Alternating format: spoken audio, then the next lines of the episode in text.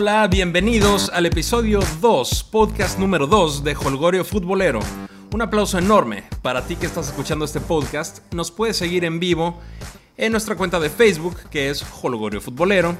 Si quieres seguirnos en Twitter, es arroba holgoriofoot y la página web es holgoriofutbolero.com. Yo espero que la página web ya esté funcionando como debe ser, como Dios manda, para el episodio del viernes. Recuerda que tenemos un episodio el martes, revisando la jornada, viendo de qué se trató, y tenemos uno el viernes, viendo qué nos depara para la siguiente jornada, cómo van los equipos, noticias, etcétera. Cualquier cosa relevante que haya en el fútbol mexicano o que yo considere interesante en el fútbol internacional, aquí la tendremos. Si quieres preguntar, si quieres recomendar, si quieres saludar, si quieres eh, interactuar, estas redes sociales son el camino ideal para hacerlo. Y bueno, hoy vamos a platicar de la jornada 1 del célebre fútbol mexicano. Vamos a platicar también de la eliminación de la selección mexicana en la Copa Oro. Vamos a hablar también de la flamante Liga Femenil y de algunos fichajes internacionales. Empecemos entonces con la jornada 1 del torneo mexicano de la Liga MX. La liga abrió el torneo con el Morelia 0, Rayados 0. Cuando un equipo toca fondo, pueden pasar dos cosas. Que descienda, como le pasó a Jaguares, o que se impulse. Y esto último fue lo que pasó con el Morelia. El torneo pasado tenían que ganarle de visita a Rayados para salvarse del descenso y era un poquito complicado porque Rayados necesitaba un puntito para calificar a la liguilla. Y la historia ya la sabemos, minuto 90, Morelia tenía el juego empatado, Rayados feliz porque se iba a liguilla, Morelia triste porque se iban al descenso y en última jugada llega Raúl Ruiz Díaz, clava un gol, garantizó fútbol en primera para Morelia un buen rato más. La forma en la que el Morelia se salvó hizo que la gente volviera al estadio, que los apoyara con todo, y esto fue una muestra el viernes. El viernes se llenó el estadio. Ya tenía rato, al menos en mi percepción, yo no he ido al, al Morelos, pero en mi percepción la gente como que abandonaba a su equipo, ¿no? Porque no han andado bien. Pero ahora regresaron y me parece muy bien porque es una plaza futbolera, es un equipo pues de tradición, ¿no? No ha, ganado eh, gran cosa desde hace pues prácticamente nunca tienen por ahí algún título, pero merecen que, su equipo esté bien, merecen que jueguen bien. Entonces, bueno, ahí va el Morelia, le falta Ruidías, le falta que se recupere al 100, jugó algunos minutitos, le faltan algunos jugadores que, se, que, vuelan de la selección a alguien, pero bueno, eh, ahí va el Morelia, ¿no? Y Rayados, Rayados tiene un equipazo y están obligados a terminar en los primeros tres lugares, no, no hay de otra, ¿no? Como desde hace algún tiempo, Rayados son candidatos serios al título, si Mohamed mantiene un buen ambiente, no va a tener problemas para llegar a la liguilla caminando. Va a estar sencillo que califiquen. Siguiente juego, Cholos Cruz Azul. Cruz Azul le gana a Cholos 2-0 en la perrera en el caliente de Tijuana. Se estrenó con Cholos el Chacho Codet como técnico. Lo vi nerviosón, normal, su primer juego, esperemos que le vaya bien. Hay equipos como Rayados, como Tigres, tal vez como Pachuca, tal vez como Toluca, por ahí, que jugando más o menos pueden sacar algún puntito. En el caso de Cholos, deben hacer juegos perfectos si quieren aspirar a, algo, ¿no? Si quieren aspirar a la liguilla. Vendieron a Viles Hurtado, que para mí fue el mejor jugador del torneo. Vendieron a Guido Rodríguez, vendieron a Caraglio, cambiaron de técnico, el Piojo ya se les fue, anda en el América. Entonces es un equipo bastante diferente al del torneo pasado, ¿no? al, al equipo que vi contra Cruz Azul le vi muchas ganas, y nada más, no le vi, no le vi ni pies ni cabeza. No, vamos a ver más adelante. Toma tiempo que los jugadores se entiendan, que comprendan la idea de, del Chacho Coudet. Vamos a ver está Tijuana en unas dos o tres jornadas más. Y el Cruz Azul, el Cruz Azul en cambio, eh, se ve bien. Edgar Méndez se estrenó con dos goles. El primero un error bastante gacho de la HUD, pero bueno, hasta eso tienen los delanteros exitosos, ¿no? La suerte normalmente los acompaña. Eh, Cauterucho, tan criticado el torneo pasado y ahora empezó bastante bien. Anotó tres cuartas partes del gol, del segundo gol de, Edgar Méndez. Y bueno, se les ve con queso los frijoles a la máquina. Pero hay que esperar porque ese equipo, el Cruz Azul, cada semana juega contra 11 rivales. Y aparte juega contra una presión que no tiene ningún otro equipo de México, ¿no? Que no nos quieran vender piñas. La presión juega y juega mucho. Si no, pregúntenle a nuestro técnico nacional. Como dato extra, Me gusta mucho que lleguen técnicos a México como Paco Gemes, que ya es su segundo torneo. Es un tipo que va de frente, que no se deja de nadie. Su palmarés como técnico está pues bastante lejos de ser asombroso, pero trae ideas nuevas. Y cuando hacer lo mismo te da el mismo resultado, las ideas nuevas son seguramente la solución. Cruz Azul, igual que cada inicio de torneo, pinta muy bien. Esperemos que no se nos caiga. Siguiente juego, Lobos y Santos, que quedaron 2-2. Bienvenido Lobos a Primera División. Es, es, muy grato tenerte entre los 18 equipos. Eh, no puedo decir mucho de este juego porque no hubo transmisión, ¿verdad? Pero me da mucho gusto que Rafa Puente empiece su carrera en Primera División, sumando aunque sea un puntito. Rafa es otro técnico que piensa diferente y que además compensa, su, compensa con entrega su falta de experiencia. Algunas veces le funcionará, otras veces no le va a funcionar. No importa, es un tipo capaz que, que se la pasa preparándose, que, bueno, trae muchas ganas, vamos a ver qué tal le va. Lobos, igual que Cholos, tienen que hacer partidos perfectos porque no tienen un plantel con grandes nombres. Veremos hasta dónde les alcanza con, el, con los jugadores que tienen, ¿no? Siguiente juego, América, las poderosísimas Águilas del América perdieron con el aún más poderosísimo Querétaro. El esperado regreso del Piojo resultó como yo pensé que iba a resultar. Te explico por qué. Para mí la principal virtud de Miguel Herrera es la relación que genera con los jugadores. Sabe ganarse la confianza, sabe ganarse la amistad de muchos de ellos, les da libertades, los motiva, los defiende a capa y espada frente a los medios. En eso Miguel se saca un 10, no hay duda, es de los mejores que hay. Tácticamente, tácticamente es un buen entrenador, ahí nomás, nada del otro mundo. Entonces, cuando tienes un equipo armado y cuando el equipo te está dando resultados, obviamente es fácil manejarlo. Pero el América está lejos de ser un equipo que funcione. Y el Piojo, en mi experiencia, destinó tiempo valiosísimo de pretemporada a estar comentando y estar analizando juegos de la selección, bajó varias veces a Estados Unidos, hacían enlaces con él. Entonces, bueno, el mensaje que manda el Piojo no es el mejor. Creo que se equivoca Miguel. Por más que le guste salir a cuadro y dar entrevistas, debe entender que tiempo para todo.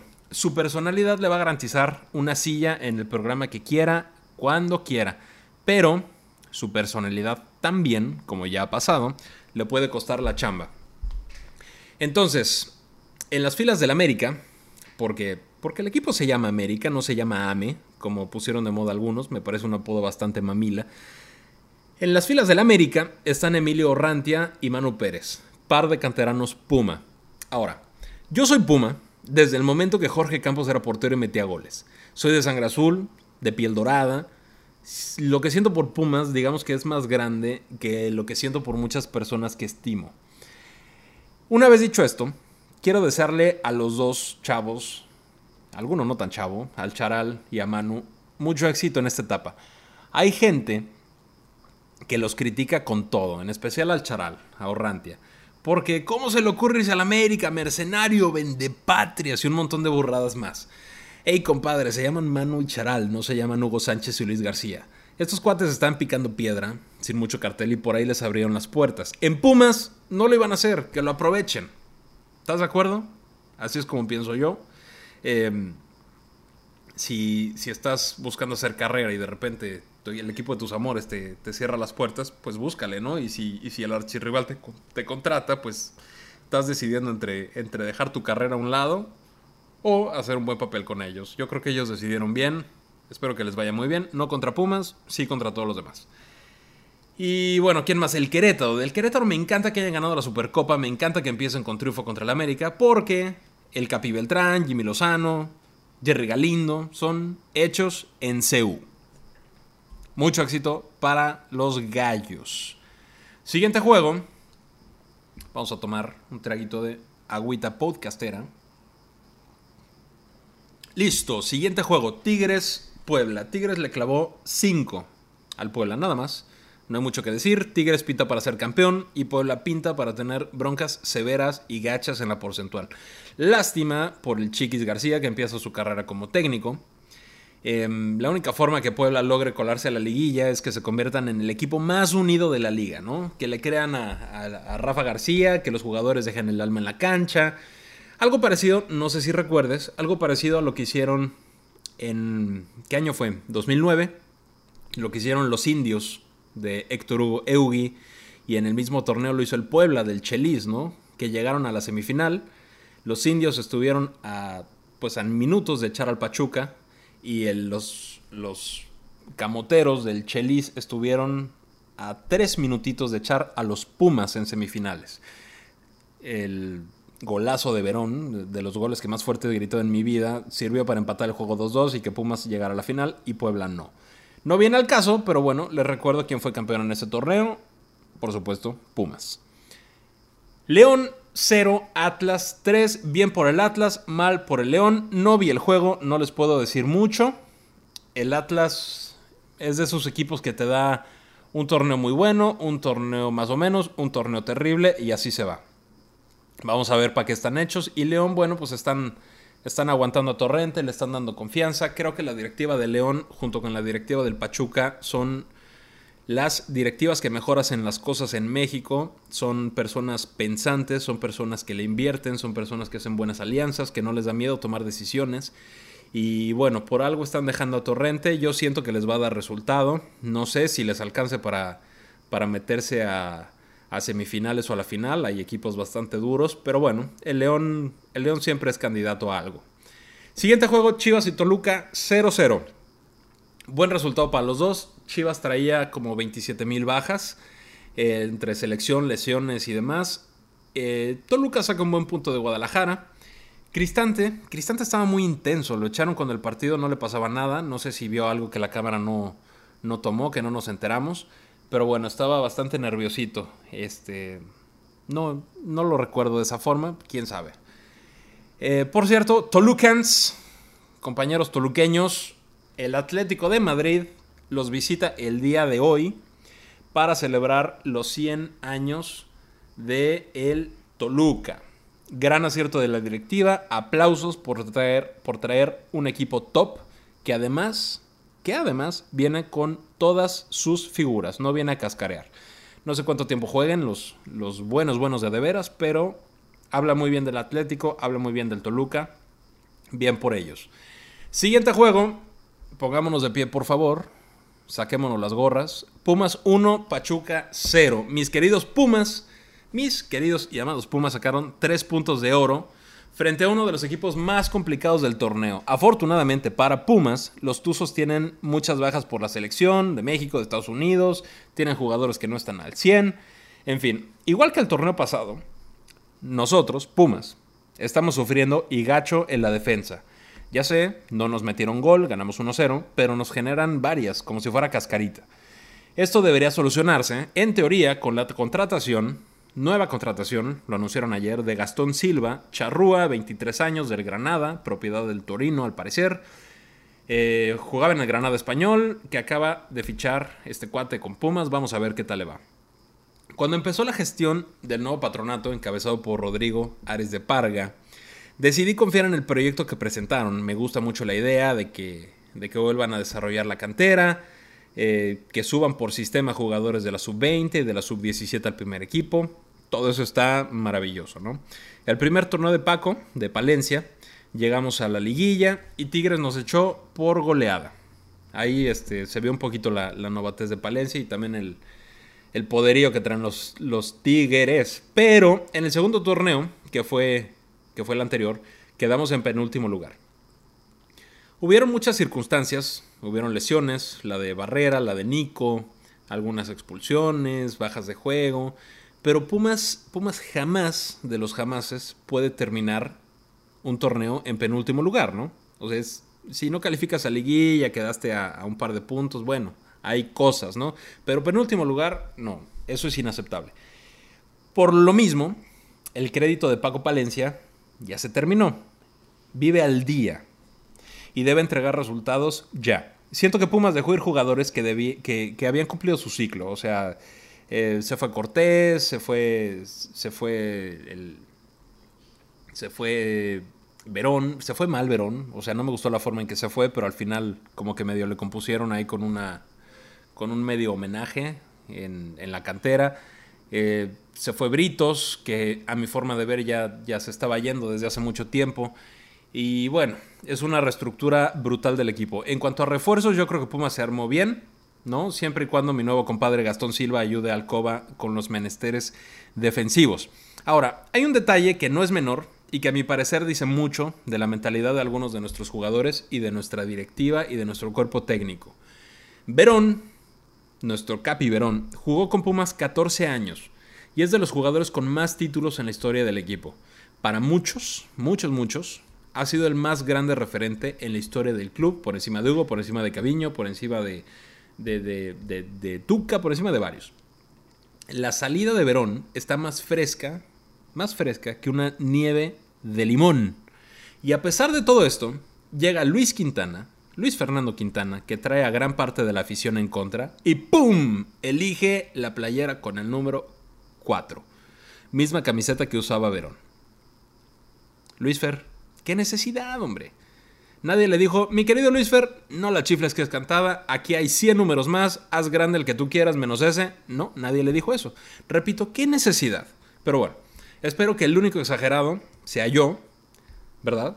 Y que Quintana despunte, que ya tiene 25 años y eso de, chavos, de nosotros los chavos, pues como que ya no le queda, ya no le queda mucho. Ya tiene 25, mucho éxito a Quintana, que le aprenda al coba, que, aproveche los chances que tenga, porque ya, ya, llegaron, ya llegaron a hacerle sombra por ahí a algún uruguayo, ¿no? Gastón Silva. Y Pachuca, Pachuca bien, como dije antes, tiene muchas bajas, pero, pero va a dar un buen torneo. Trajeron a Puch, que es, que es un crack. Trajeron a Zagal. Zagal yo no tenía idea quién era, pero el Bambam Zamorano habla maravillas de él. Y trajeron a Honda, este japonés que, que de buena trayectoria, que anduvo por el Milan algún tiempo. Honda algo positivo aportará seguramente, ¿no? Y bueno, hay que recordar que Pachuca trae el compromiso del Mundial de Clubes.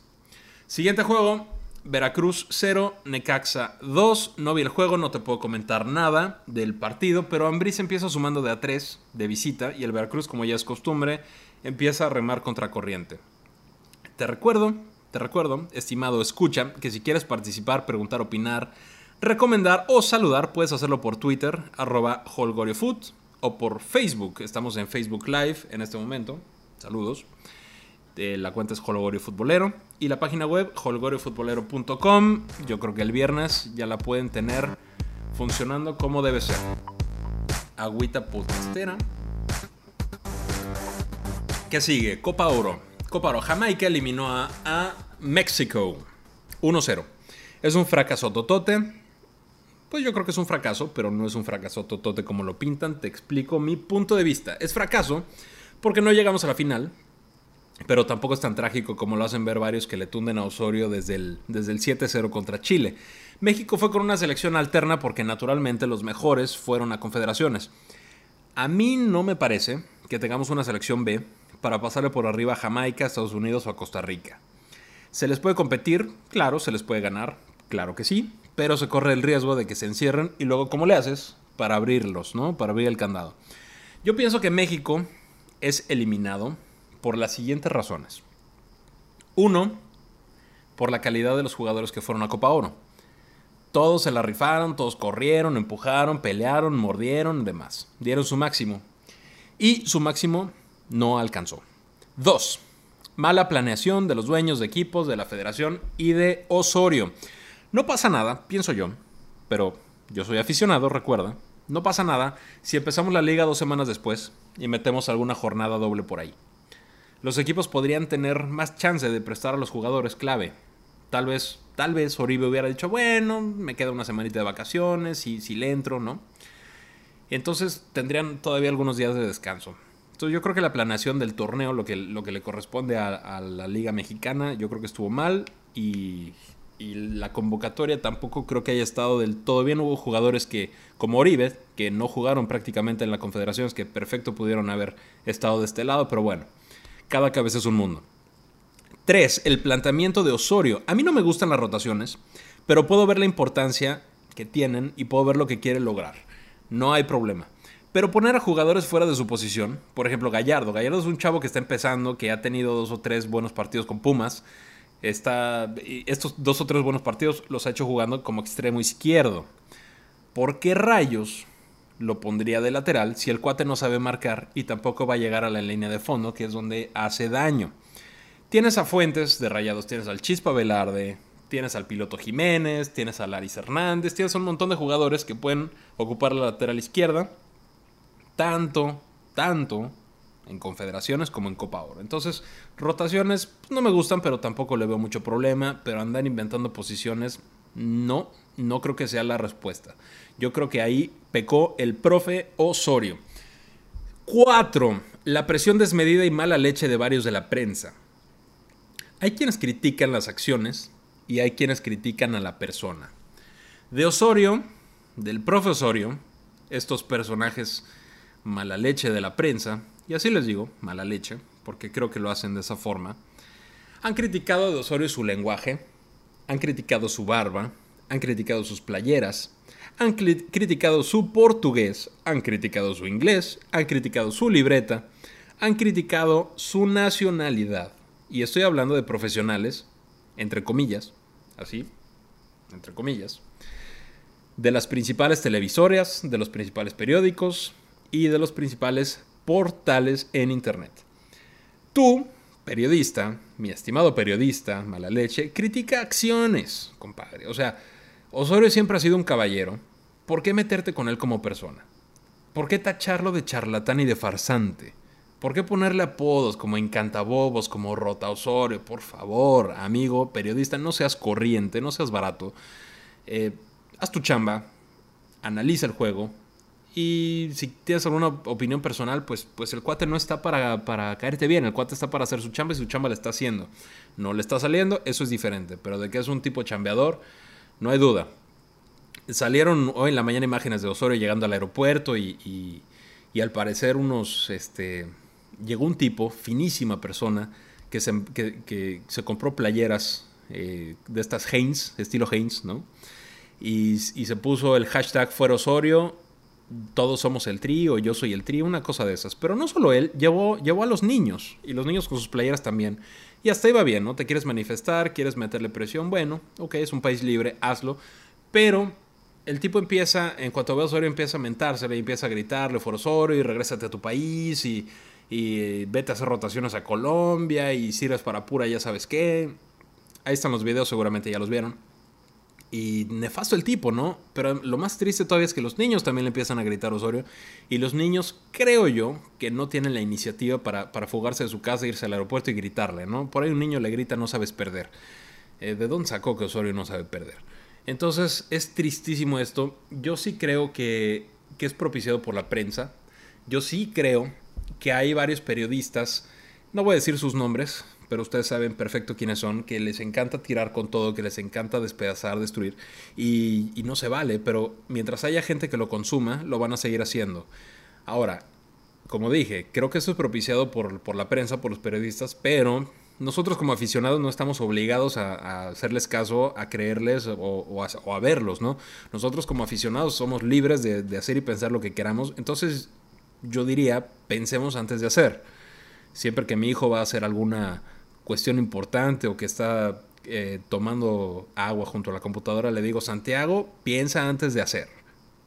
Sencillo, ¿no? Si aplica para mi hijo, aplica para, para los periodistas también. Hay, hay, pocas cosas más fáciles que pensar antes de hacer algo. Entonces, en un ambiente de respeto, eh, periodistas que no se les pase la mano, sean contundentes con su crítica hacia la chamba que está realizando, dejen a la persona fuera y, bueno, afición, los que estamos de este lado, pues también pensemos antes de, ver a quién le hacemos caso, ¿no? Las cosas no son blancas o negras, hay miles de matices, miles, miles, y los matices normalmente es donde nos encontramos todo el tiempo. Entonces, bueno, siguiente punto. Ah, bueno, ¿qué, ¿qué, escribí aquí? Aquí dice, mi opinión es que Osorio debe seguir. Sí, mi opinión es que Osorio debe seguir. Mi opinión es que vamos a ir al Mundial caminando que se le deje chambear. Después de lo que pasó hoy va a ser un poquito complicado que Osorio tenga ganas de quedarse. Eh, lo único bueno de, este recibimiento de este patán y, dos o tres que se le sumaron en el aeropuerto es que incluso los, los periodistas que le han tirado más fuerte andaban eh, defendiendo a Osorio y queriendo, eh, tachando y condenando estos actos. Entonces, puede ser rescatable. No sé si Osorio quiera seguir tiene el apoyo de la federación, no sé si él quiera, porque hay límites, pero bueno, si Osorio decide quedarse, yo creo que vamos por buen camino, es un tipo inteligente, ya entendió, pienso yo, cuál es el camino. Repitió alineación los últimos dos juegos. No toda, pero gran parte. Entonces, bueno, ahí vamos, ¿no? Siguiente punto. Agüita. Déjenme tomar un traguito a mi agüita. Siguiente punto. Fichajes internacionales. Fichajes internacionales. El Chicharo. El Chicharo se nos fue al West Ham. Bien por el Chicharo. Llega un equipo de media tabla que se armó muy bien, donde su objetivo va a ser entrar a, a Europa League. Se le va a exigir mucho, pero va a jugar. Y esto le viene de maravilla al Chicharo.